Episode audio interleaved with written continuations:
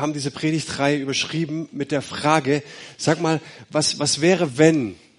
Was wäre, wenn du einen Ort findest, an dem du, und es ist der erste Wert, den wir leben wollen, Gastfreundschaft erlebst, an dem du wirklich merkst, hier ist ein Ort, an dem ich willkommen bin.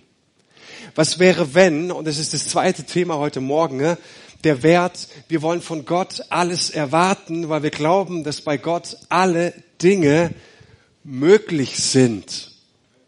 Amen.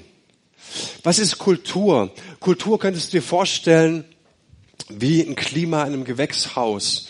Manche Tomaten wachsen einfach ein bisschen ähm, schneller, dicker, röter und du stellst die Frage, warum ist es so? Naja, weil der Gärtner äh, festgestellt hat, das Klima in diesem Gewächshaus ist eben einfach unglaublich entscheidend. Was ist Kultur noch? Du könntest es um ein anderes Bild zu gebrauchen, mit einer Lebensart vergleichen. Das ist so die Art und Weise, wie die miteinander lachen, wie die miteinander umgehen.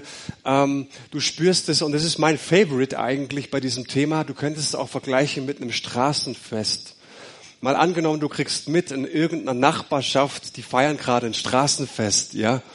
Und natürlich sind die eingeladen, das ist keine geschlossene Gesellschaft, die sagen, jedem kommt dazu, feiert mit uns. Und du kommst auf dieses Straßenfest und erlebst, wow, wie die hier miteinander umgehen, diese Lebensart, die Lebensfreude, die Art und Weise, wie sie die Dinge tun, das ist total ansteckend.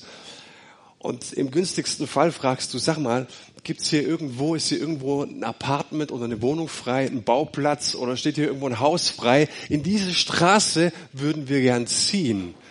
Versteht ihr so ein bisschen, was Kultur ist? Und was wäre, wenn du einen Ort findest oder ein Straßenfest findest, wo die Grundhaltung ist, hey, wir glauben, bei Gott sind alle Dinge möglich. Und wenn ich das so sag, weiß ich, und da muss ich nicht euch bemühen, in mein eigenes Herz schauen. Du stehst da vorne und parolst raus. Bei Gott ist alles möglich. Come on, glaub nur genug, bete nur genug, faste nur genug. Alles wird sich auflösen. Aber manchmal ist es halt doch nicht so. Manchmal haben wir unsere Herausforderungen. Manchmal werden Gebete einfach nicht erhört. Und ich dachte mir, hey, das wollen wir nicht verschweigen.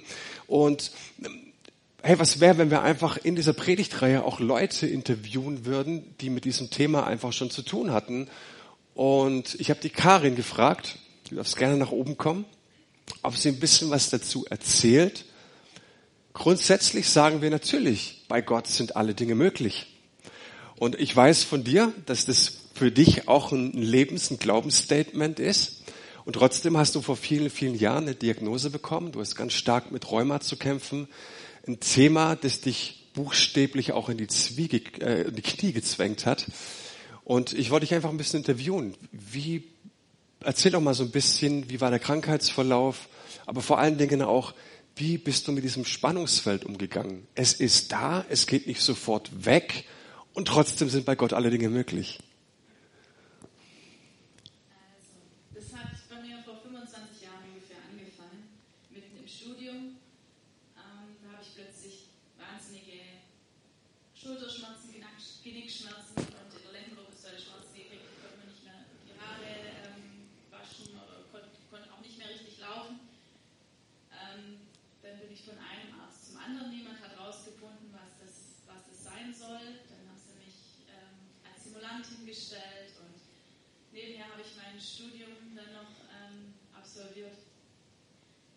Schön, äh, immer nette Leute, die mir wirklich weitergeholfen haben. Äh, ich habe dann vor zehn Jahren, vor, ja, vor zehn Jahren ungefähr eben gesagt, okay, jetzt möchte ich einmal noch abklären, ob es nicht doch Rheuma ist. Bin in eine Klinik gegangen, die haben dann Verdacht geäußert und dann bin ich durch, ich sage jetzt durch Gottes Führung, wer noch mehr dazu wissen will, weil das sprengt den Rahmen, der später auf mich zukommt, ähm, einfach auf einen Arzt ähm, in München gestoßen, der eigentlich keine Patienten mehr aufnimmt. Ähm, ich bin reingekommen, er hat mir er hat gesagt, das hätte man schon lange sehen können und hat mir eine Spritze verschrieben, hat gesagt, das kann helfen, ähm, muss nicht sofort. Ähm, nach einer Woche war ich zu 80 Prozent schmerzfrei und ich konnte wieder normal leben. Das war für mich ein Riesensegen. Also ich bin zum Teil vorher wirklich im Rollstuhl gelegen und sobald ich mich irgendwie bewegt habe, habe ich Krämpfe bekommen und habe nicht gewusst, wie ich überhaupt aus dem Bett ausstellen soll oder aufs Klo kommen soll und es konnte mir auch niemand helfen, weil sobald mich jemand angefasst hat, ist es noch schlimmer geworden. Also so richtig verzweifelnd. Und da bin ich wirklich auch manchmal da gesessen und habe gesagt, was soll der ganze Rotz? ähm, zum Teil wirklich gesagt, jetzt habe ich keinen Bock mehr. Aber ich habe die ganze Zeit immer erfahren dürfen, dass Gott an meiner Seite ist. Und ähm, nicht dadurch, dass ich jetzt irgendwie, dass es mir besser ging und alles wieder funktioniert hat, sondern dass er immer pünktlich war. Dass er immer genau dann, wenn ich gedacht habe, jetzt geht es gar nicht mehr, jetzt, keine Ahnung, was ich jetzt mache, ähm, dann ging es wieder ein Schrittchen vorwärts.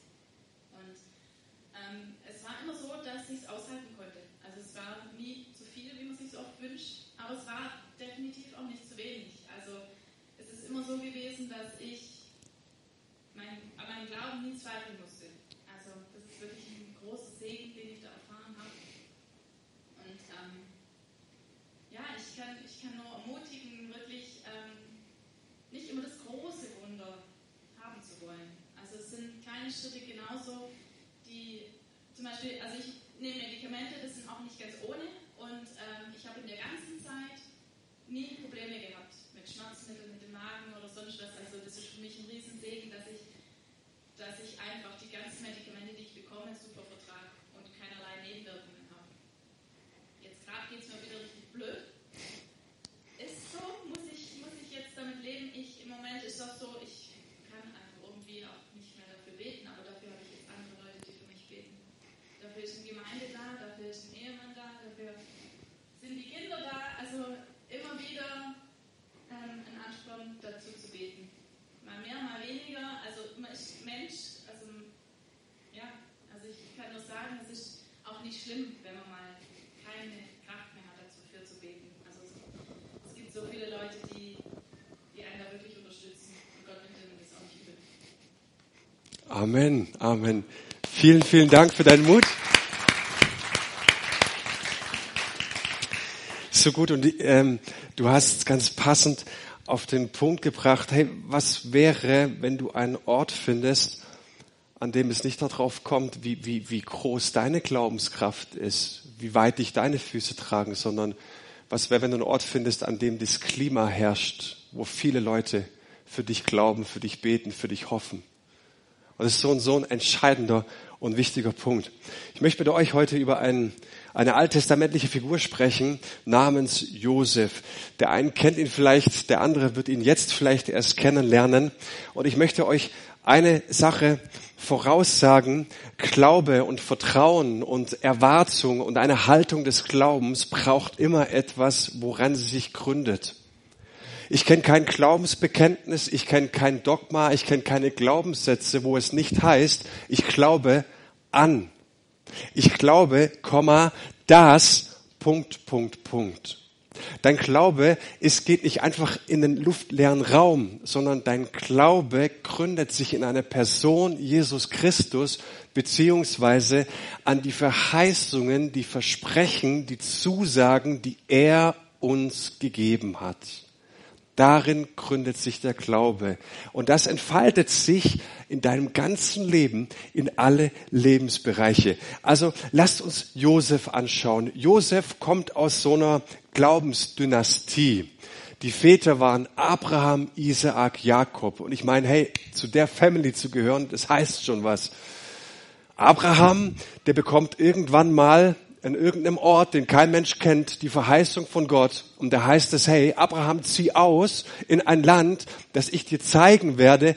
Ich meine, ist doch ziemlich verrückt. Gott sagt, was bildet denn Gott sich eigentlich ein? Abraham, zieh du aus, aha, in ein Land, ich zeig dir dann schon, wenn du ausgezogen bist, wohin. Hört es irgendjemand? Hört sich ziemlich bescheuert an. Aber er hat es trotzdem getan. Und, und damals noch kinderlos und Gott sagt ihm, hey, ich sag dir was, deine Nachkommen, die werden so zahlreich sein wie die Sterne am Himmel.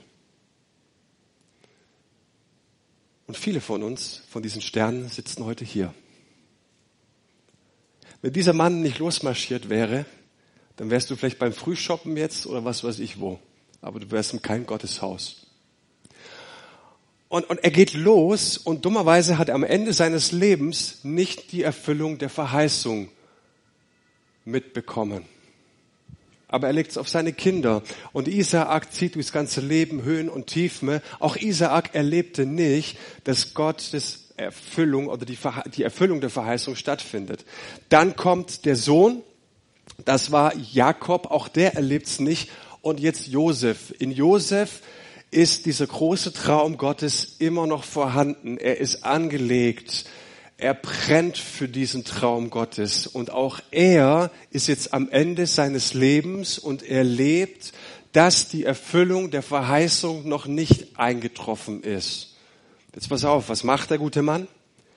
Als Josef merkte, dass er bald sterben würde, versammelte er seine Brüder um sich und sagte, mein Leben geht bald zu Ende aber Gott wird euch zu Hilfe kommen. Darauf könnt ihr euch verlassen. Er wird euch aus Ägypten herausführen und in das Land bringen, das er Abraham, Isaak und Jakob versprochen hat. Schwört mir! Hört mir genau zu! Schwört's mir, dass ihr meine Gebeine mitnehmt, wenn Gott euch nach Kanaan bringt die Brüder schworen es.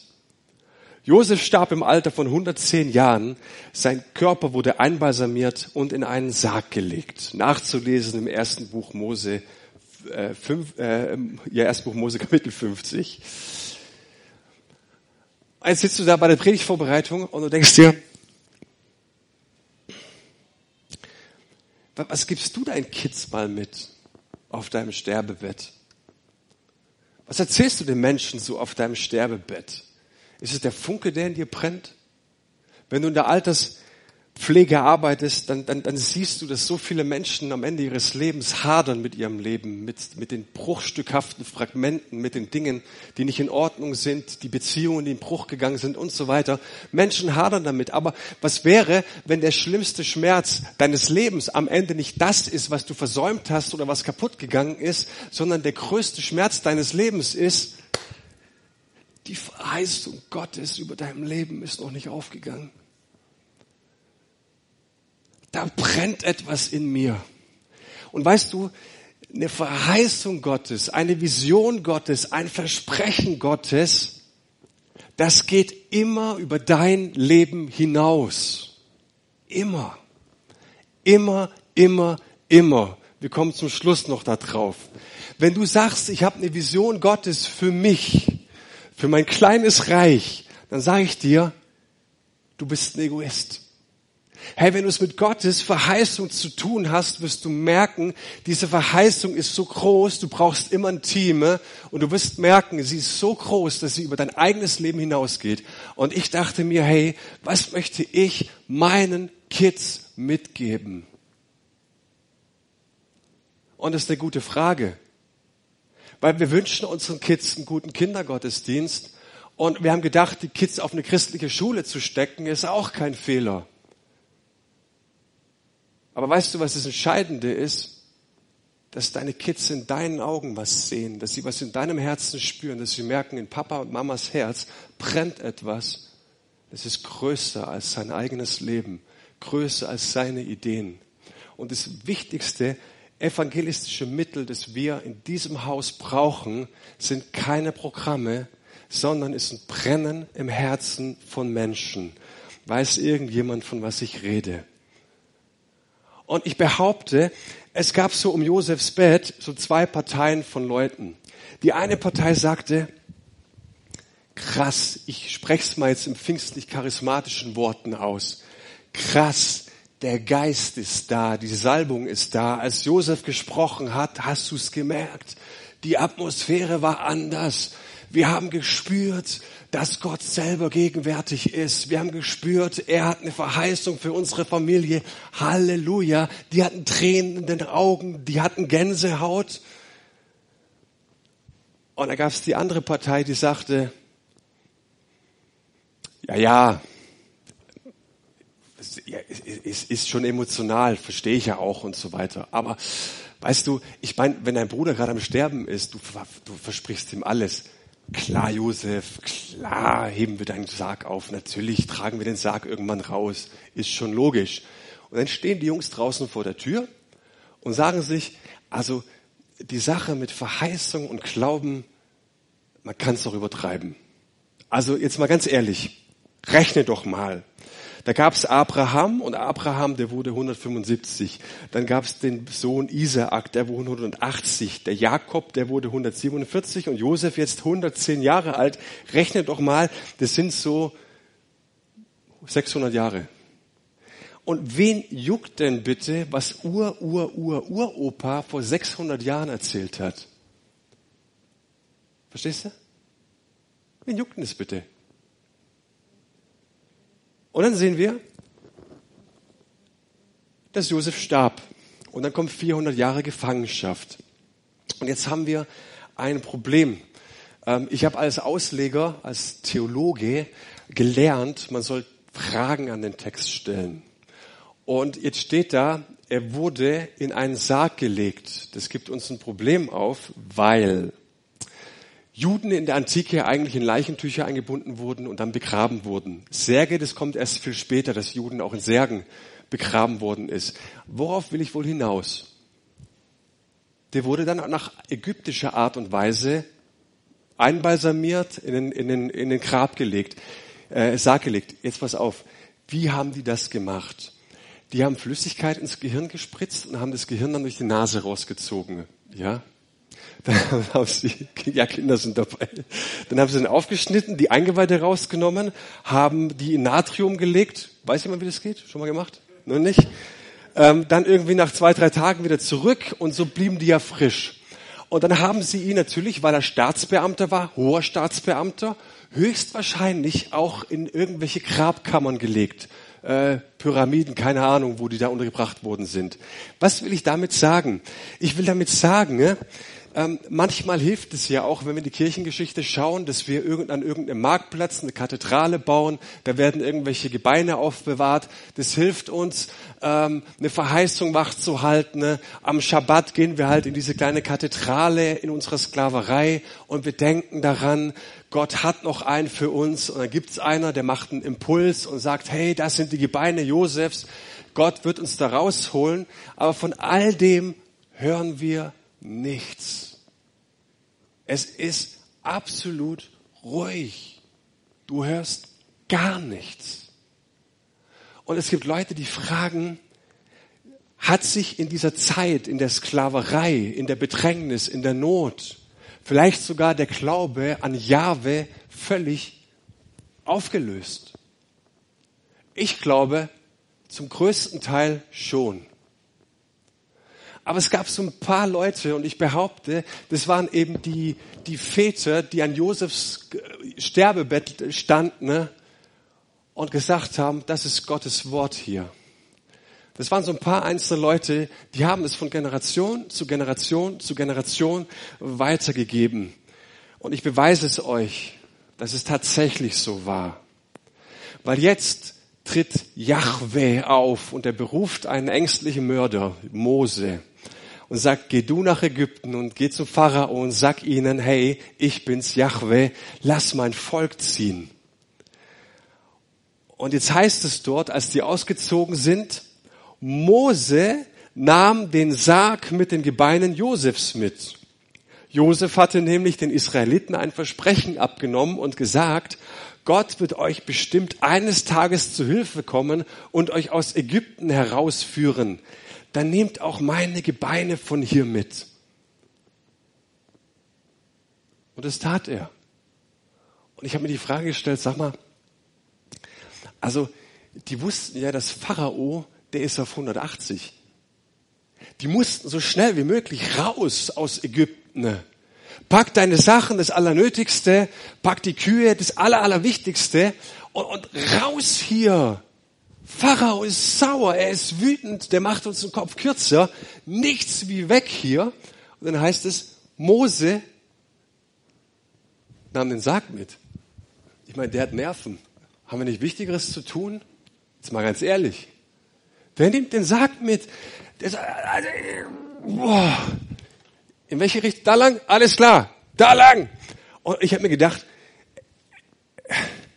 also wenn der jetzt staatlich da begraben worden ist, ja, hat er ja erstmal in irgendeine Grabkammer einfallen müssen, um eine Sarg mitzunehmen. Also überleg dir den Stress mal während so einem Auszug. Was ich damit sagen möchte ist, ich meine, es waren nicht viele, aber es gab ein paar, die an der Verheißung Gottes festgehalten haben. Und ich kann mir gut vorstellen, dass es da Leute gab, die sagten, so ein Schwachsinn. Also Mose, wir haben noch Wichtigeres zu tun, wir haben Besseres zu tun. Jetzt komm, du und dein Glauben und so weiter. Man kann es auch übertreiben, wir müssen weg. Und wir wissen ganz oft, dass ähm, die, die, oder wir hören oft, dass die Bundeslade durch die Wüste getragen worden ist. Äh, hoch und runter, 40 Jahre lang, Tag für Tag. Aber über diesen Sarg spricht keiner. Und jetzt überlegt euch mal, jeden Tag die Diskussion. Wer trägt den Sarg heute? Oh mein, komm, das Schnick, Schnack, Schnuck bis drei. Stein, Schere, Papier. Stein, Schere, Papier. Stein, Schere, Papier. Gewonnen! Du bist dran! Du trägst ihn heute. Und irgendeiner sagte, also gut, ich trage ihn. Wir halten dran fest. Und dann gibt es wieder diese Leute, die sagen, sag mal, was gebt ihr euch für einen Stress? Wir haben doch viel zu tun in der Wüste. Und es gibt mal, jetzt gibt es ja auch Tage in der Wüste, das äh, sagt uns ja auch die Bibel, da war wirklich die Stimmung absolut im Keller. Kennst du das? Du kommst morgen ins Büro, du kommst an den Arbeitsplatz, in die Schule, wo auch immer du dich aufhältst und manchmal auch in der Familie, da ist die Stimmung einfach im Keller und jedes Wort ist zu viel. In Israel war das manchmal so der Punkt, wo sie absolut die Schnauze voll hatten von diesem Manna und gesagt haben, Gott, was ist mit dir los? Wir wollen zurück nach Ägypten, da ging es uns viel besser. Und da kommt irgendeiner ums Eck und fragt, wer trägt den Sarg heute? Aber trotzdem, sie taten es. Irgendjemand hielt 40 Jahre lang die Vision wach. Und nach 40 Jahren kommt die Landeinnahme. Mose sammelt das Volk nochmal am Moab, Moabtal und er schwört sie jetzt im fünften Buch Mose nochmal ein auf das Gesetz und sagt, Leute, macht euch bereit, wir werden jetzt durch den Jordan gehen. Wunder, Jordan tut sich auf, Volk zieht durch, mit was keiner gerechnet hätte, die wurden nochmal beschnitten, das Kleingedruckte. Und dann ging's los und dann hören wir irgendwann mal, tatsächlich in Josua Kapitel 24, die Israeliten begruben auch Josefs Gebeine, die sie aus Ägypten mitgeführt hatten. Das andere könnt ihr zu Hause lesen. Halleluja. Ende gut, alles gut. Der alte Jupp hat doch noch seinen Willen bekommen. Ne? Frieden für ihn. Wir begraben ihn jetzt hier. Wir schlagen uns alle auf die Schultern und sagen, wir waren treu, wir waren gehorsam. Hey, bei uns zählt die Tradition noch. Wir sind zuverlässig. Hey, auf uns kannst du einfach bauen. Lass uns einen Nattheimer trinken gehen oder was auch immer. Und an der Stelle könnte ich jetzt eigentlich das Lobpreisteam nach oben bitten und sagen, kommt nach oben. Wir, Glaube ist einfach manchmal nur Gehorsam. Wäre aber ein bisschen langweilig. Ich möchte mit euch noch ein kleines bisschen der Geschichte wieder vorspulen. Und wir gehen mal an den Ort vor der Landeinnahme. Da haben nämlich zwölf Leute beschlossen, ne, dass sie das Land Kanaan, das verheißene Land, das Gott versprochen hatte, vor vielen, vielen, vielen hundert Jahren, sich das einfach mal anzuschauen, was da so abgeht. Und da heißt es dann, der Vorschlag gefiel mir und ich wählte zwölf Männer aus, einer aus jedem Stamm. Sie zogen ins Bergland hinauf und erkundeten es bis zum Eschkoltal. Als sie zurückkamen, brachten sie uns Früchte von dort mit und erklärten, das Land ist gut, das der Herr, unser Gott, uns gibt. Aber eure Eltern wollten es nicht erobern. Sie weigerten sich dem Herrn, ihren Gott, zu gehorchen. Jetzt kommt's. Ängstlich hockten sie ihren Zelten und klagten, der Herr hasst uns. Er hat uns aus Ägypten geholt, damit die Amoriter uns angreifen und vernichten. Warum sollten wir ihnen freiwillig in die Arme laufen? Die Kundschafter haben uns allen Mut genommen. Sie haben gesagt, dass die Menschen dort stärker und größer sind als wir. Ihre Städte sind Festungen, die bis zum Himmel reichen. Auch die Anakiter leben dort. Sie sind Riesen. Hört mal auf dieses Vokabular. Der Herr hasst uns. Äh, der Herr hat euch aus Ägypten geholt, hat das Rote Meer geöffnet. Ähm, ihr steht vor dem Land der Verheißung. Äh, jetzt merkt ihr, dass es Trouble gibt und ihr sagt, der Herr hasst uns. Das sind alles Riesen. In ihren Augen sind wir wie Heuschrecken. Und ich habe mir die Frage gestellt, wer hat es denn euch gesagt? Habt ihr mit den Riesen gesprochen? Nee. Aber in den Augen der Riesen sind wir Heuschrecken. Der Herr hasst uns. Und was ich interessant finde, du kannst die ganze Zeit beobachten, dass es da zwei Gruppen von Leuten gibt. Es gibt die eine Gruppe, die ein bisschen belächelt werden wegen ihrem Glauben, wegen ihrer Treue, wegen ihrem Gehorsam. Und es gibt die andere Gruppe, die es einfach taten. Und jetzt sehen wir die eine Gruppe, die in ihrem Zelt sitzen und weinen und sagen, Game over, das Spiel ist zu Ende, jetzt ist wirklich alles vorbei. Aber es gibt dann noch die andere Gruppe. Es gibt zwei Jungs, die die Situation ganz anders bewerteten. Josua aber, der Sohn Nuns, und Kaleb, der Sohn Jephunes, die bei denen waren, die das Land erkundet hatten, zerrissen ihre Kleider. Und sie sprachen zu der ganzen Gemeinde der Israeliten, das Land, das wir durchzogen haben, um es zu erkunden, das Land ist sehr, sehr schön.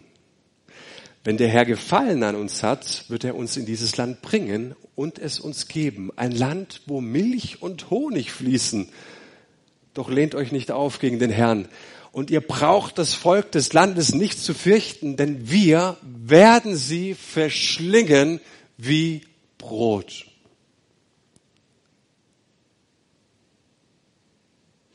Die einen sitzen in ihren Zelten und scheißen sich in die Hose. Und die anderen sagen, warum Angst haben? Die verschlingen wir wie Brot. Und ich dachte mir, sag mal, zwölf Leute, also die einen waren ja nicht bei Alice im Wunderland und die anderen waren im, in Kanaan, die sind ja alle dieselben Wege gegangen. Die haben sich alle dieselben Sträucher angeschaut, dieselben Wege, dieselben Steine und alles Ding. Die alle haben die Riesen gesehen, alle haben die Früchte gesehen und kommen trotz allem zu so unterschiedlichen Meinungen. Woran liegt es? Die pfingstlich-charismatischen Freunde würden sagen, na weißt du, es liegt einfach daran, das war eine spezielle Salbung über den beiden. Das kann kein Mensch. Das ist einfach geistgeführt. Das, das, das, das ist einfach Gott, okay? Und die anderen hatten eben diese Salbung nicht. Und ich sag, was für ein Schwachsinn. Ich kann es dir am Stammbaum beweisen. Ich habe das nachgeprüft. Weißt du, warum die zwei Jungs auf eine andere Meinung kamen? Das waren die Nachkommen von denen, die nichts anderes im Kopf hatten, als beim Auszug diesen Sarg mitzunehmen. Das waren die Nachkommen von denen, die gesagt hatten, wir tragen diesen Sarg durch die Wüste. Wir halten die Verheißung wach egal was passiert, ob wir Bock haben oder nicht. Und wenn du mich fragst, wie du Riesen bezwingen kannst, die müssen wir nicht reden, jeden Tag bezwingen. Aber du kannst Riesen bezwingen nur in diesem Maße, wie du bereit bist, an der Verheißung festzuhalten. Ob du willst oder nicht. Ob du Bock drauf hast oder nicht.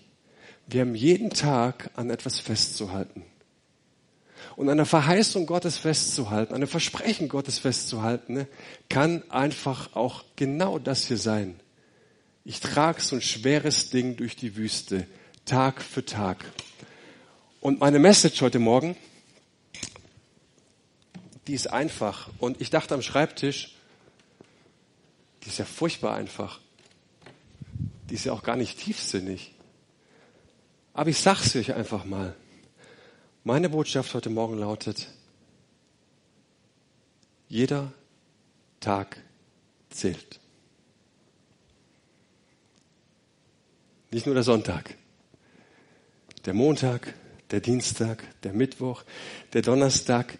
Es sind die kleinen Dinge des Gehorsams, die kleinen Dinge der Zuverlässigkeit, die kleinen Dinge, die ich trotzdem tue, obwohl ich absolut 0,0 Bock drauf habe. Und jetzt das Letzte, was für mich das Wichtigste ist. Und falls du dich gefragt hast, warum ich dieses umwerfend schöne Trikot anhab, vom besten Verein dieser Welt. Hör auf, dein Königreich zu bauen. Weißt du, warum ich dieses Trikot so mag? Es geht gar nicht um das, was da vorne ist, sondern vielmehr, was da hinten drauf steht. Sieht es irgendjemand? Werkself.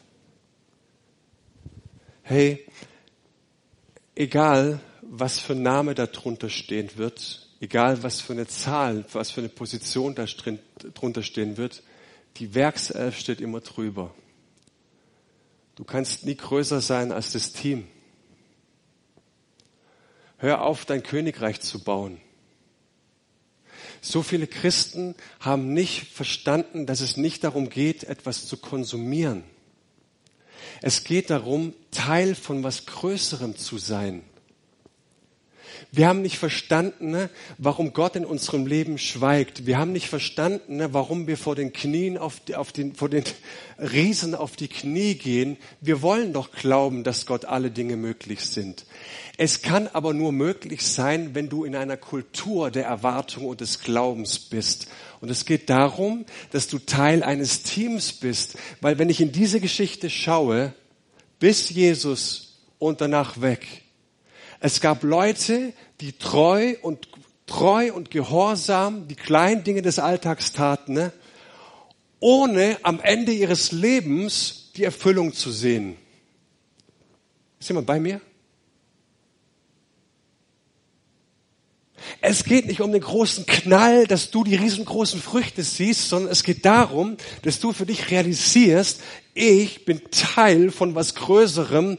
Abraham was Isaac ja war's, Jakob war's, bis in alle Geschichte waren's. Dann gab's Josua und irgendwann mal kamen die Jünger und irgendwann mal kam die Kirchengeschichte bis heute. Und weißt du, warum die Kirche wächst und gedeiht, beziehungsweise warum sie jetzt gerade stagniert in unserem Land? Weil wir nicht verstanden haben, es geht nicht darum, einen Gottesdienst zu konsumieren, sondern es geht darum, ein Teil von einer Kultur zu sein, ein Teil von was Größerem zu sein. Es geht nur so, dass du dich einbinden lässt. Das sagt zumindest meine Bibel. Die ganz, ganz kleinen Dinge des Alltags. Und ich habe mir mal gefragt, und die Elita darf schon mal nach vorne kommen,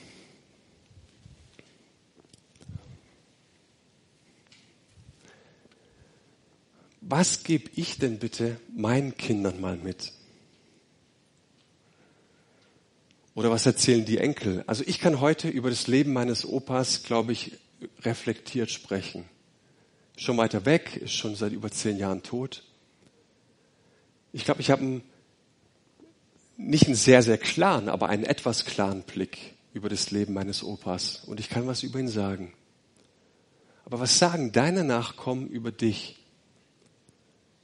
War das einer, der für was Größeres gelebt hat oder eine? Oder war der ständig unzufrieden, weil er nicht das bekommen hatte, was er sich einfach gewünscht hat? Jesus sagt uns nicht, ihr habt mich erwählt. Und ich dachte so, ich meine, ich hatte doch die Woche alles unter Kontrolle. Ich, ich habe mich entschieden, wie viel ich bete. Ich habe mich entschieden, wie viel ich in der Bibel lese. Ich habe mich entschieden, wie großzügig ich bin. Ich habe mich entschieden, ob ich in die Kleingruppe gehe. Ich habe mich entschieden, in den Gottesdienst heute Morgen zu kommen oder auch nicht. Ich meine, ist doch alles meine Wahl oder nicht? Und Jesus sagt uns, no, ist nicht deine Wahl. Ich ich habe dich auserwählt. Nicht du hast dich für mich entschieden. Ich habe dich auserwählt, Teil eines Teams zu sein. Ich habe dich auserwählt, Teil von was Größerem zu sein. Und ich habe dich dazu bestimmt, und das ist die Bestimmung, die galt Abraham, Isaak, Jakob. Ich habe dich bestimmt, Frucht zu tragen, Frucht, die Bestand hat. Und wenn ihr dann den Vater in meinem Namen um etwas bittet, wird er es euch geben, was auch immer es sei. Dein Glaube braucht etwas, woran er sich festhält.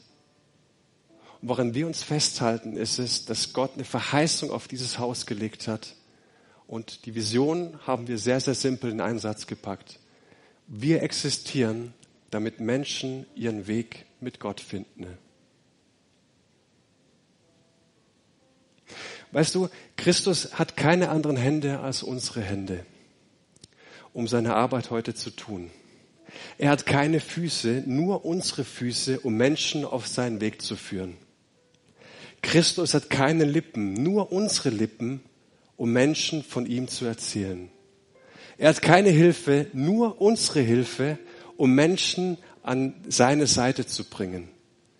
Wir sind die einzige Bibel, die die Öffentlichkeit noch liest. Wir sind Gottes letzte Botschaft in Taten und Worten geschrieben. Das ist unser Klima. Das ist das, wofür wir leben, warum wir hier jeden Sonntag die Tür aufschließen. Das ist die Kultur, die wir sehen wollen. Das ist das Straßenfest, das wir feiern wollen. Es geht darum, werde Teil des Teams, und erlebe etwas, was Gott schon lange versprochen hat. Er hat Bestimmung für dein Leben, er hat einen Plan mit deinem Leben und es wird in Erfüllung gehen. Aber dafür müssen wir aufhören, unser Königreich zu bauen. Wir laden Menschen ein, in diesem Haus ihren Weg mit Gott zu finden. Und es ist uns so ein riesengroßes Anliegen, weil für viele, viele Menschen, die hier im Livestream sind oder vor Ort sind, die haben erlebt, dass Jesus wirklich lebendig ist, dass er da ist, dass er existiert, dass er Herzen anspricht. Und jedes Mal, wenn er das getan hat und Menschen sich ihm gegenüber geöffnet haben, haben die Menschen erlebt, es verändert sich grundsätzlich etwas. Das erleben wir jetzt in diesen Tagen und ich bin ein absoluter Fan davon. Mich begeistert es, deswegen stehe ich jeden Morgen auf, weil ich weiß, dass dieser Gott dich liebt. Und wenn du hier bist heute Morgen oder am Livestream, dann habe ich eine Botschaft für dich. Hey, Gott liebt dich ohne Ende und er wünscht sich eine Beziehung zu dir. Und du kannst ihn tatsächlich auch einladen in dein Leben. Du kannst Ja zu ihm sagen. Du kannst sagen, Jesus, komm in mein Leben. Ich möchte, dass du der Gott, der Herr meines Lebens wirst. Ich möchte in deiner Elf spielen. Ich möchte Teil werden deines Teams. Dann kannst du es tun. Aber ich sag dir, er wird niemals in dein Leben einbrechen. Er wird niemals zur Tür hereingeplatzt kommen. Er wartet bis zu dem Punkt, an dem du Ja zu ihm sagst. Und du kannst es tun, indem du mit mir dieses Gebet betest. Das wollen wir jetzt gemeinsam beten. Ich bitte euch alle gemeinsam aufzustehen. Mein Gott und Vater, ich bete dieses Gebet, weil ich weiß, dass ich Unrecht getan habe, indem ich ohne dich lebte. Es tut mir leid und ich vertraue darauf, dass du mir verzeihst. Ich nehme deine Liebe und Gnade für mich an und bitte dich, mein Herr zu sein. Hilf mir, an dich zu glauben und dich jeden Tag zu lieben und hilf mir, der Welt zu zeigen, wie du bist und wie groß deine Liebe ist. Und das beten wir in Jesu Namen. Wenn du Fragen hast zu genau diesem Schritt, zu dem Gebet, darfst du nach dem Gottesdienst gern auf mich zukommen oder wenn du im Livestream mit dabei bist, darfst du mich sehr, sehr gerne kontaktieren und deine Fragen dazu stellen. Ich lade euch jetzt ein, dass ihr Gott antwortet, für euch persönlich, jetzt in diesem Lobpreislied. Hey, gebt ihm eine Antwort auf das, was er in euch heute angesprochen hat. Amen.